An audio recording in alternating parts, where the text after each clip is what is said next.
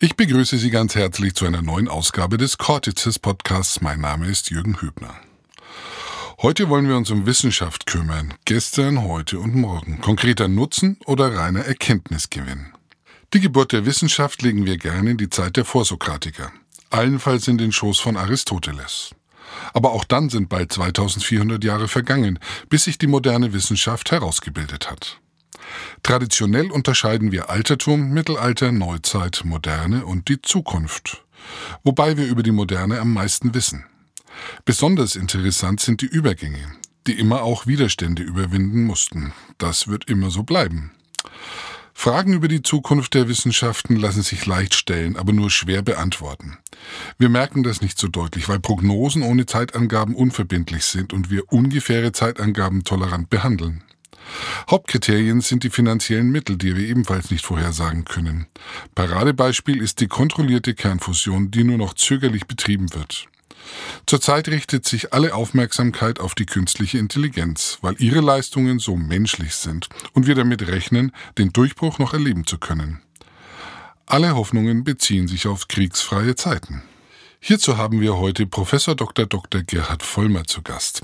Gerhard Vollmer ist Wissenschaftsphilosoph und insbesondere Mitbegründer der evolutionären Erkenntnistheorie. Nach Promotionen in theoretischer Physik und die Philosophie war er als Philosophieprofessor tätig in Hannover, Gießen, Braunschweig und München. Seine Forschungsgebiete sind Biophilosophie, Wissenschaftstheorie und künstliche Intelligenz. Er ist unter anderem Mitglied im Wissenschaftsrat der Skeptikerorganisation GWOP, Gesellschaft zur wissenschaftlichen Untersuchung von Parawissenschaften e.V., sowie im Beirat der Giordano Bruno Stiftung, einer Denkfabrik für Humanismus und Aufklärung. Das Gespräch führte Helmut Fink und ich wünsche Ihnen jetzt wie immer viel Spaß und viel Freude beim Erkenntnisgewinn. Sollte Ihnen unser Podcast-Angebot gefallen, würden wir uns über eine Bewertung und ein paar freundliche Worte bei iTunes freuen. Ja, wir haben heute im Codices Wissenschaftspodcast zu Gast Professor Gerhard Vollmer aus Freiburg, Physiker und Philosoph, Naturalist, Skeptiker und kritischer Rationalist. Hallo Gerhard. Hallo. Was unterscheidet deiner Auffassung nach, ich springe mitten ins Thema, wissenschaftliches Denken von kritischem oder skeptischem Denken im Alltag? Also kritisch und skeptisches Denken muss eigentlich geübt werden, aber im Alltag macht man sich da nicht so viel Gedanken. Es muss ja nicht Absicht sein, sondern es hat, ist jemand so erzogen worden. Und beim, in der Wissenschaft, da muss es sozusagen intersubjektiv nachvollziehbar sein.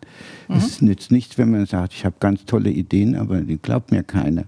Das gibt es ja, aber man muss in der Lage sein, es dann auch anderen beizubringen oder zu ermöglichen, darüber nachzudenken und das auch zu kritisieren.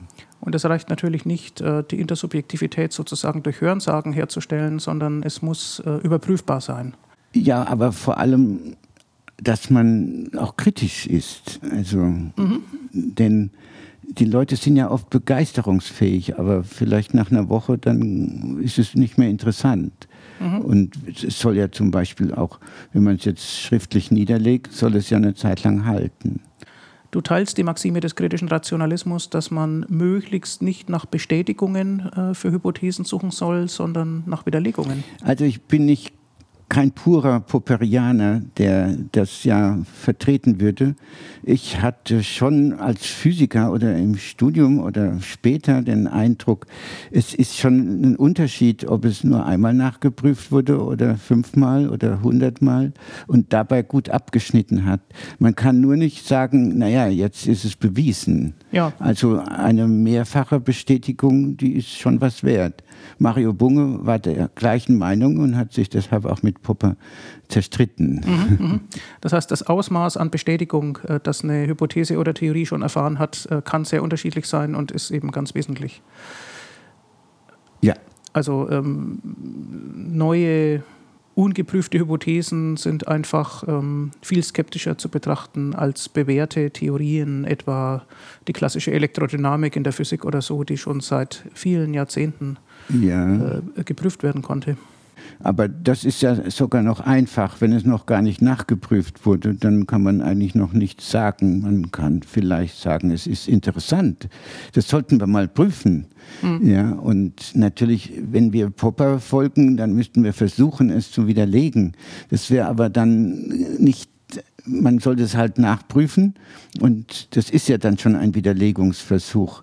Das Dumme ist nur, dass die Physiker nicht gerne hören, dass sie ja, wenn sie es nicht falsifizieren können, dass sie dann eigentlich Metaphysik betreiben. Und das würde ich nicht bestätigen, dass die die Physiker wollen das gar nicht hören, dass sie Metaphysik betreiben. Und dann sind sie können sie sich dem, dem Popper auch nicht wirklich, können ihm nicht folgen. Würdest du sagen, man kann Physik nicht ohne Metaphysik betreiben? Es gibt verschiedene Arten von Metaphysik, also richtige Stufen könnte man sagen. Und die unteren Stufen, die kann man ruhig haben. Aber Physiker möchten nicht hören, sie würden dauernd Metaphysik machen. Und das kann ich auch nachvollziehen. Also ich bin ein bisschen ähm, empfindlich gegenüber Metaphysik. Aber dass wir auch Metaphysik machen dürfen, ist klar. Ja. Und dass es für manches auch nützlich ist, sehe ich auch so. Mhm. Nur Popper wollte ja im Wiener Kreis die ärgern, die die Metaphysik verdammt haben und hat deshalb es so weit gebracht, dass er gesagt hat, wir machen dauernd Metaphysik. Mhm. Und das wollten die aber nicht hören. Und er hat sich ja mit denen dann gewaltig zerstritten. Mhm. Und er hat auch beim Abfassen seiner Bücher dann es nicht fertiggebracht, es kürzer zu machen, sondern jedes Mal, wenn er es kürzen sollte, hat er es verlängert. Das führte dazu, dass sein erstes Hauptwerk dann nicht gedruckt werden konnte. Und dann sollte er es kürzen und dann hat es aber wieder lang gedauert, ja, bis er ja.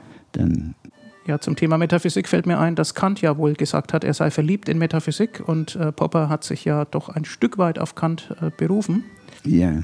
Ähm, du siehst aber die Rekonstruktion der Wissenschaft bei Popper besser aufgehoben als bei Kant.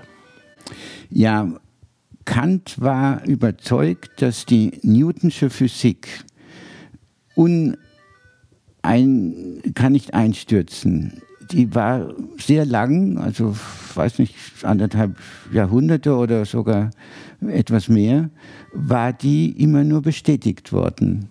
Und daraus hat dann Kant geschlossen, dass sie unbedingt wahr ist. Also nicht, dass es ein Versuch wäre. Und aber damit sie unbedingt wahr sein kann, also gar nicht falsch sein kann, muss sie von uns, ja, so hat ja Kant es dann gestrickt, dass dann diese äh, a priori Wissen ja. dass das dann das möglich macht. Mhm. Aber wenn wir zugeben, nicht nur, dass es falsch sein könnte, sondern über Einstein dann erfahren, dass es sogar falsch ist, ja, wenn man es genau nimmt, ja. dann äh, braucht man gar nicht mehr dieses A priori. Und so hat dann auch Popper, der hat dann diesen äh, A priori äh, Keller oder Turm hat er dann nicht akzeptiert. Ja, das war ja ein markantes Beispiel für Begründungsdenken. Und äh, das ist nur bei, bei Popper nicht mehr, das, ähm, nicht mehr das Angesagte sozusagen. Ja, aber nicht nur. Es ist so, dass die Theorie, die er für unein, un, unkorrigierbar, die muss, kann nicht da korrigiert werden. Die ist ja immer wahr. Alles, was der behauptet hat, hat sich als wahr herausgestellt. Daraus hat er geschlossen, das ist sicher. Mhm. Und das war dann dem a priori zu hm. verdanken. Mhm. Und das brauchen wir aber gar nicht. Wir können viel sparsamer sein. Könnte es sein, dass wir heute im Verständnis der Öffentlichkeit für Wissenschaft eher das umgekehrte Problem haben, nämlich dass sich Wahrheitsansprüche und das Vertrauen in die Sicherheit von Erkenntnis schon so weit aufgelöst hat, Stichwort Postmoderne und Stichwort Relativismus, dass sozusagen ja, viel zu viel angezweifelt wird, dass Gewissheiten, die verdient wären, nicht mehr anerkannt werden. Ja, das ist eine sehr große Gefahr, weil die Leute ja jetzt auch von den Philosophen und von anderen gesagt kriegen, dass es kein sicheres Wissen über die Welt gibt. Und dann nehmen die Leute das so hin, als ob man niemandem mehr trauen könnte. Ja. Und da ist ja auch was dran. Es, könnte, es kann nicht bewiesen werden, es könnte falsch sein. Man muss nur sagen, aber es ist zuverlässig und wir sind mit zuverlässigem Wissen zufrieden. Hm. Wie nimmst du denn den Wandel des Zeitgeistes wahr? Du überblickst ja nun einige Jahrzehnte speziell in Bezug auf Wissenschaft. In den 60er Jahren gab es doch ein viel größeres Vertrauen gegenüber speziell Naturwissenschaftlern, oder? Also ich habe damals das gar nicht einschätzen können und kann deshalb einen Übergang in eine andere Phase kann ich jetzt nicht aus Erfahrung bestätigen, aber ich bin ja auch nicht mehr sagen wir mal, an der Universität in der Lehre, dann könnte man das von Studenten immer mal hören, wie sie sowas beurteilen. Bin ich ja nun längere Zeit raus. Und ich sehe auf der anderen Seite aber, da kommen wir vielleicht auch noch drauf, dass es uns immer leichter fällt, Leute auszubilden. Wir bilden ja viel mehr Studierende aus als früher. Mhm. Und die müssen ja auch irgendwo dann wieder in den Beruf ergreifen können. Mhm.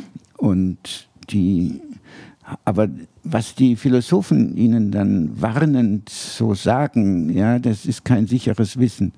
Das hören die Studierenden nicht gern. Mhm. Die wollen, sie, sie hätten es gerne, das sichere Wissen. Ja, ähm, weil es eben Orientierung verschafft und sozusagen Leitplanken vermittelt. Ähm ja, man hätte dann was, woran man sich festhalten kann. Ja, ja. Und das wäre natürlich toll, aber das wird Ihnen, jeden, den Studierenden jedenfalls nach, nach Popperjahr abgesprochen. Hm. Ja, schätzt du die wissenschaftliche Aufgeschlossenheit der jungen Generation heute dann positiv ein? Also ich habe ja mehrere Kinder und wenn ich die jetzt als Maßstab nehme, ja, der eine ist Lehrer auch, auch für Physik und das andere, sie ist Lehrerin, allerdings nicht für eine Naturwissenschaft, aber wenn ich die jetzt als Maßstab nehme, äh, Statistik habe ich da, dazu nicht, dann kommt es hauptsächlich auf die Lehrkräfte an, wie man das auffasst. Also mhm. Lehrkräfte, die keine Kritik vertragen, die sind, gefallen mir gar nicht. Und das habe ich aber auch schon erlebt. Ja, ja. ja also die weniger Guten, die lassen sich ungern belehren. Und, mhm. ja. Die setzen dann mehr auf, ähm, ja, auf eine Autorität. Ja unklarer ja. Herkunft als auf die Autorität eines verlässlichen Sacharguments. Ja, sie setzen auf ihre eigene Autorität. Ja. ähm, die eben eine unklare Herkunft hat. Also ich habe noch ein Beispiel, wenn ich das erzählen ja. darf. Meine Tochter hatte an der Schule bei einem Lehrer gelernt, dass der der dann Amerika entdeckt hat, ohne zu wissen, dass er einen neuen Kontinent entdeckt hat. Ähm, dass der ja behauptet hat, die Erde ist eine Kugel gegen die Meinung der meisten. Das stimmte mhm. aber gar nicht. Natürlich gab es Leute, die waren einfach, einfach ungebildet, aber er wusste ganz genau, dass die Erde eine Kugel ist. Er hat sich nur im Umfang verschätzt. Also er hatte verschiedene Fachleute gefragt, wie groß ist denn der Umfang, also der mhm. mögliche Weg auf dem Westweg nach Indien zu kommen. Und da gab es einen, die haben so ein, ungefähr gesagt 40.000 Kilometer, das würden wir ja als richtig ansehen. Und andere haben gesagt 27.000 Kilometer. Und das hat dann der, unser Entdecker, ähm, Kolumbus, ja. Kolumbus, der hat es dann geglaubt. Und mhm. deshalb, als er in Amerika landete, zuerst ja nur an Inseln, landete, geglaubt, ich bin jetzt da. Hätte er gewusst, dass es eigentlich noch 13.000 Kilometer mehr sind, dann hätte er vielleicht die Fahrt gar nicht angetreten, weil klar war, so lange halten wir nicht durch, ohne alle ans Korbut zu sterben. Also der Irrtum war in dem Fall nützlich. Mhm. Und er wusste bis zu seinem Tode nicht, dass er gar nicht in Asien oder in Indien war. Ja. Und insofern auch äh, war er hat er Glück gehabt, sonst hätte er es nicht wagen können. Ja.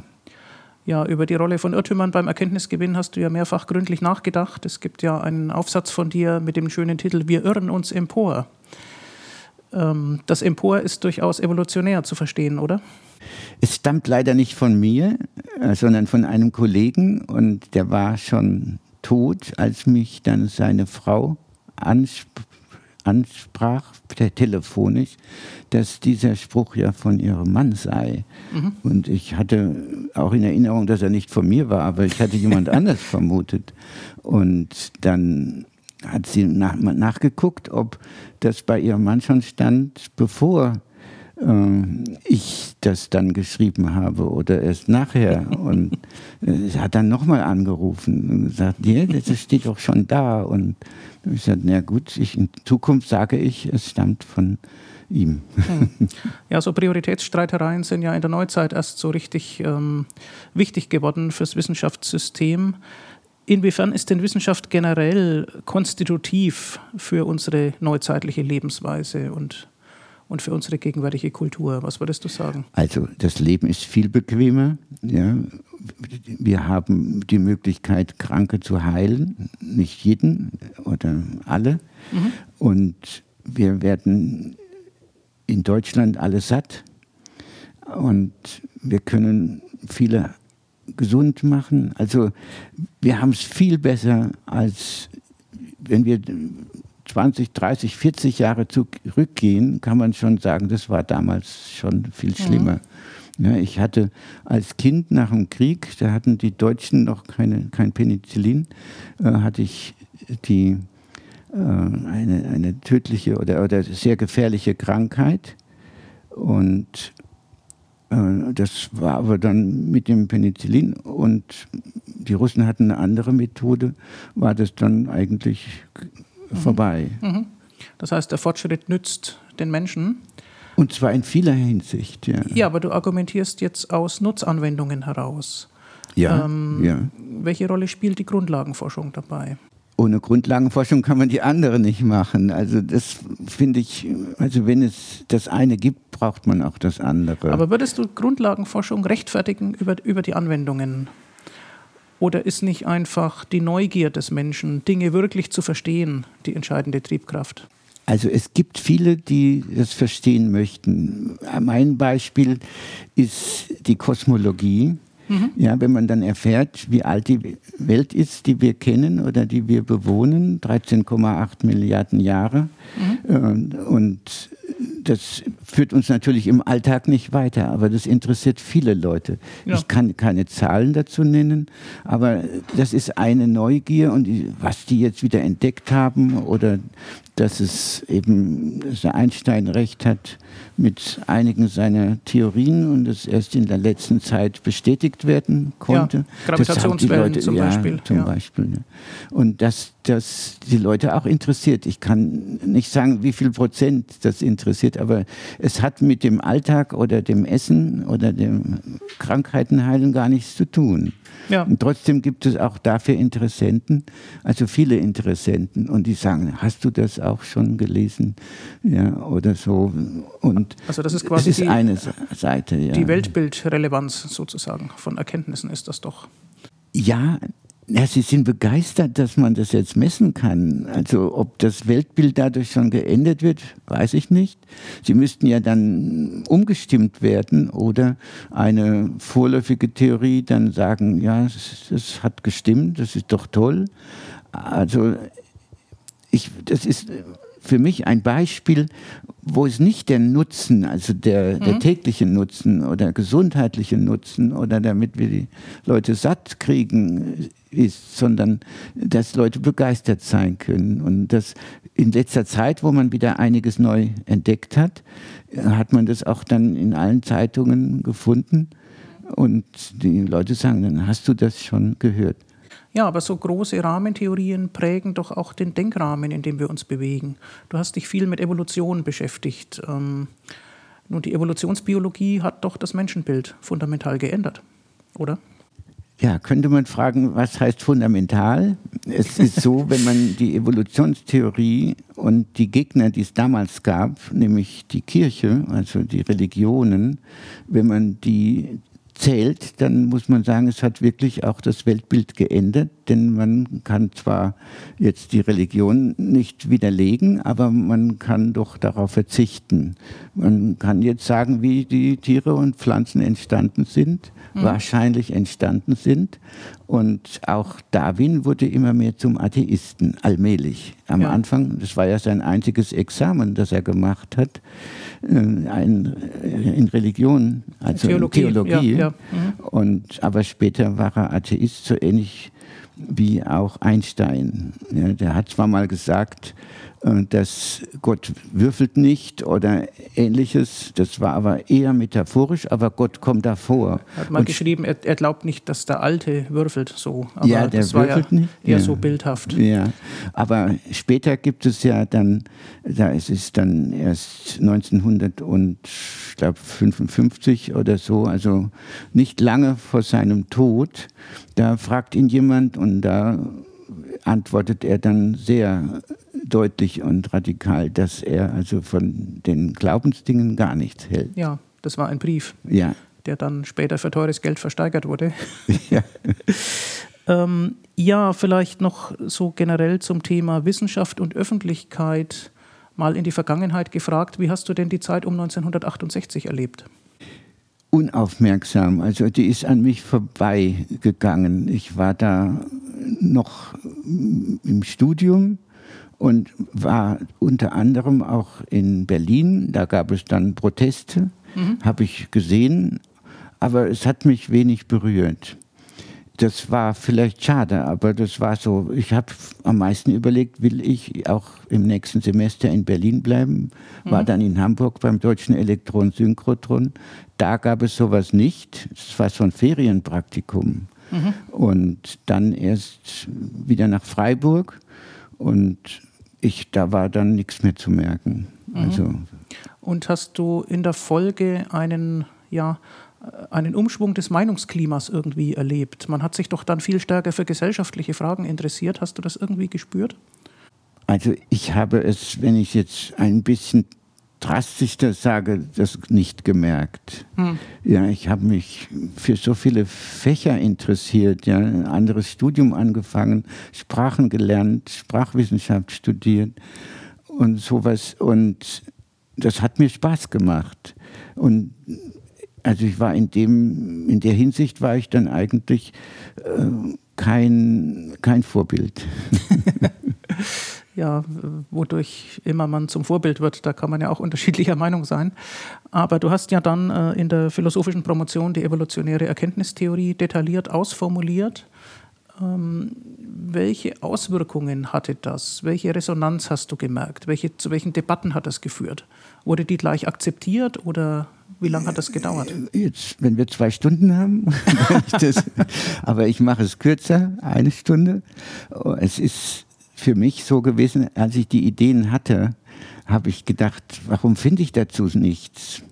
Ja, das fing fünf Jahre bevor ich dann die Arbeit schrieb, fing das schon an und dachte, entweder es ist ganz trivial, ja, weiß jeder, braucht mhm. man nicht mehr zu sagen, oder es ist im Gegenteil, es ist total falsch und deshalb findet man nichts und war dann richtig froh, wenn ich ab und zu mal wieder eine Arbeit fand, in der sowas vorkam. Mhm. Und das hat mich dann auch beruhigt. Und dann habe ich gesagt, na, dann kann ich, ich muss es ja jetzt nicht beweisen, wenn die Physiker nicht mal ihre Theorien beweisen können, gut, dann muss ich das in der, äh, jetzt auch in der Philosophie nicht. Und dann habe ich es geschrieben. Und das war so, dass dann immer mehr Leute, die davon lasen, nicht nur bei mir, sondern es wurde dann auch an vielen anderen Stellen diskutiert, dass die dann sehr viel ja, Aufsehen erregt haben. Also mhm. bejahend oder verneinend, aber trotzdem war ich dann sehr stolz, dass mir das auch eingefallen war. Ich hatte gar keinen Doktorvater. Und das hieß, äh, niemand konnte mich korrigieren. Mhm. Und dann habe ich einen Professor, der inzwischen von Freiburg nach Bonn weggegangen war, während ich in Kanada war. Den habe ich dann gefragt, ob er meine Doktorarbeit, ob er die beurteilen würde. Mhm. Dann hat er zurückgeschrieben, im Prinzip schon, aber er möchte doch zu bedenken geben, dass er an dem Werten dieser Arbeit gar nichts, keine Beteiligung hatte.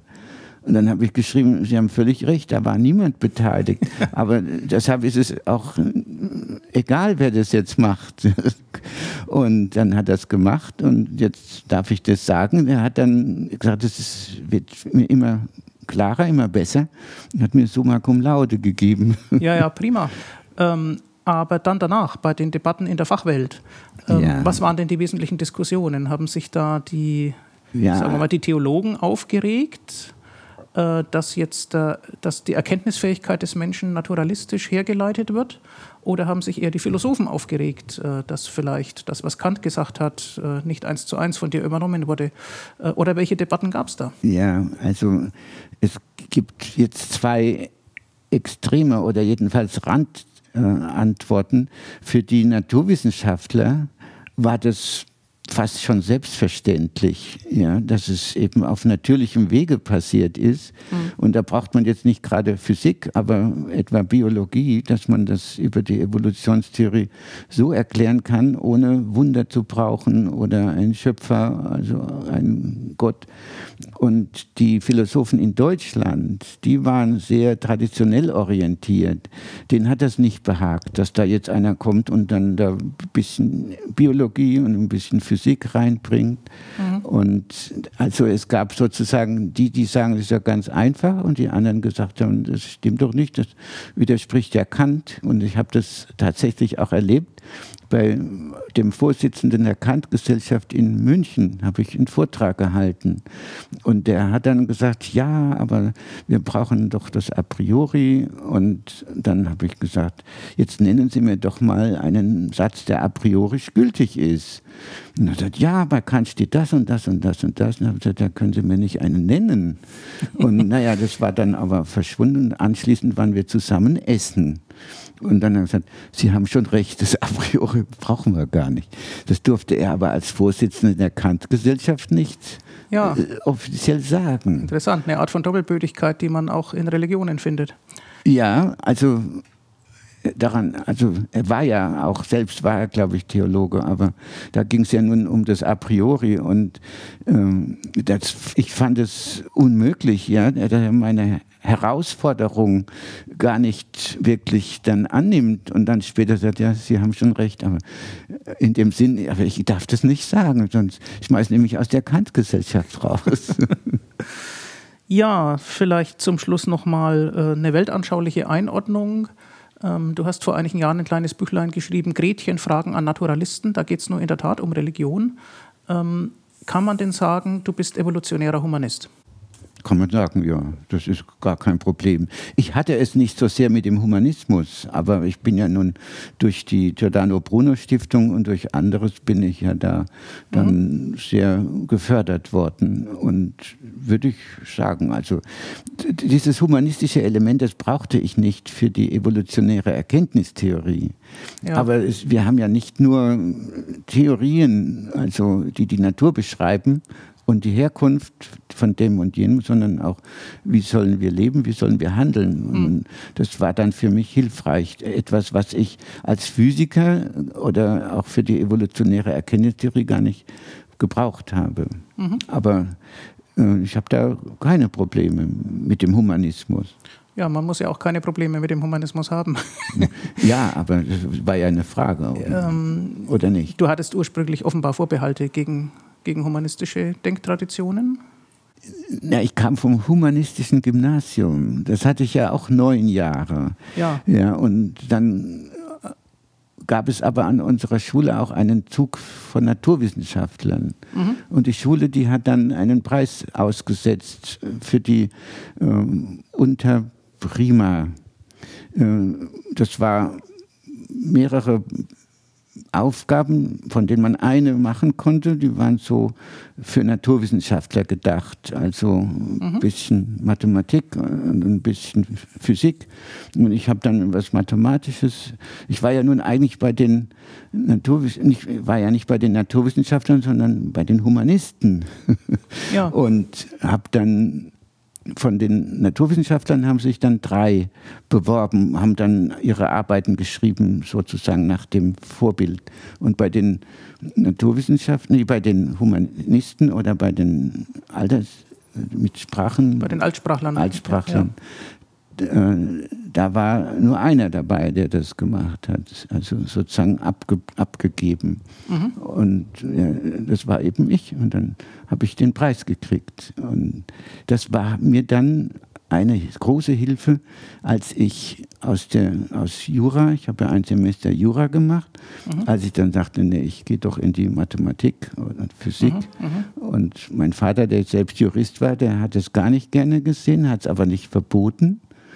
Und, aber dadurch habe ich gemerkt, dass ich das wirklich will.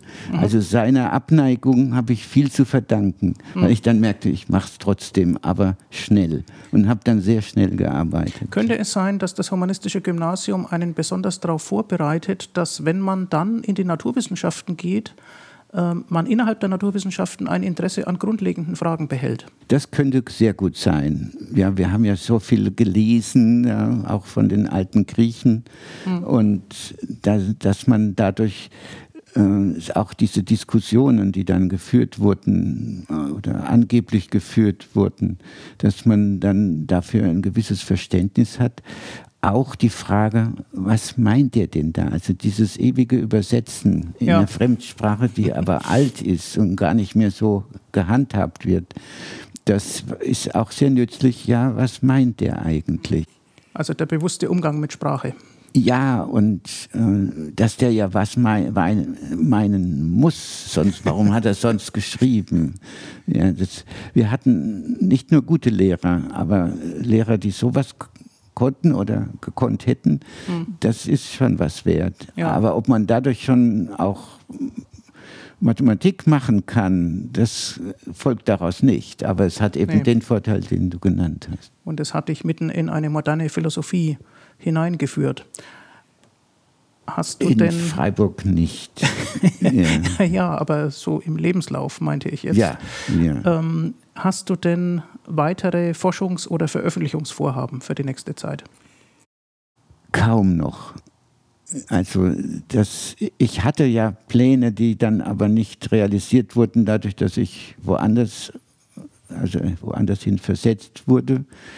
Und ich könnte also solche halben Pläne, die aber nie fertig wurden oder nie wirklich gemacht wurden, könnte ich dann schon nennen. Äh, soll ich einen nennen? Ja, gerne. Äh, zum Beispiel, dass man ja manchmal seine Meinung ändert. Und ähm, es schien mir interessant zu sein, wie, wie passiert es eigentlich? Ich habe also dann überlegt, wer hat denn seine Meinung geändert? Vielleicht sogar mehrmals geändert. Mhm. Ja, Hans Albert zum Beispiel mhm. hat mhm. oft seine Meinung geändert und konnte das dann auch erzählen. Und bei mir ging Meinungsänderungen so allmählich, ich habe das gar nicht gemerkt. Hinterher habe ich gesagt, nee, jetzt bin ich ja gar nicht mehr gläubig.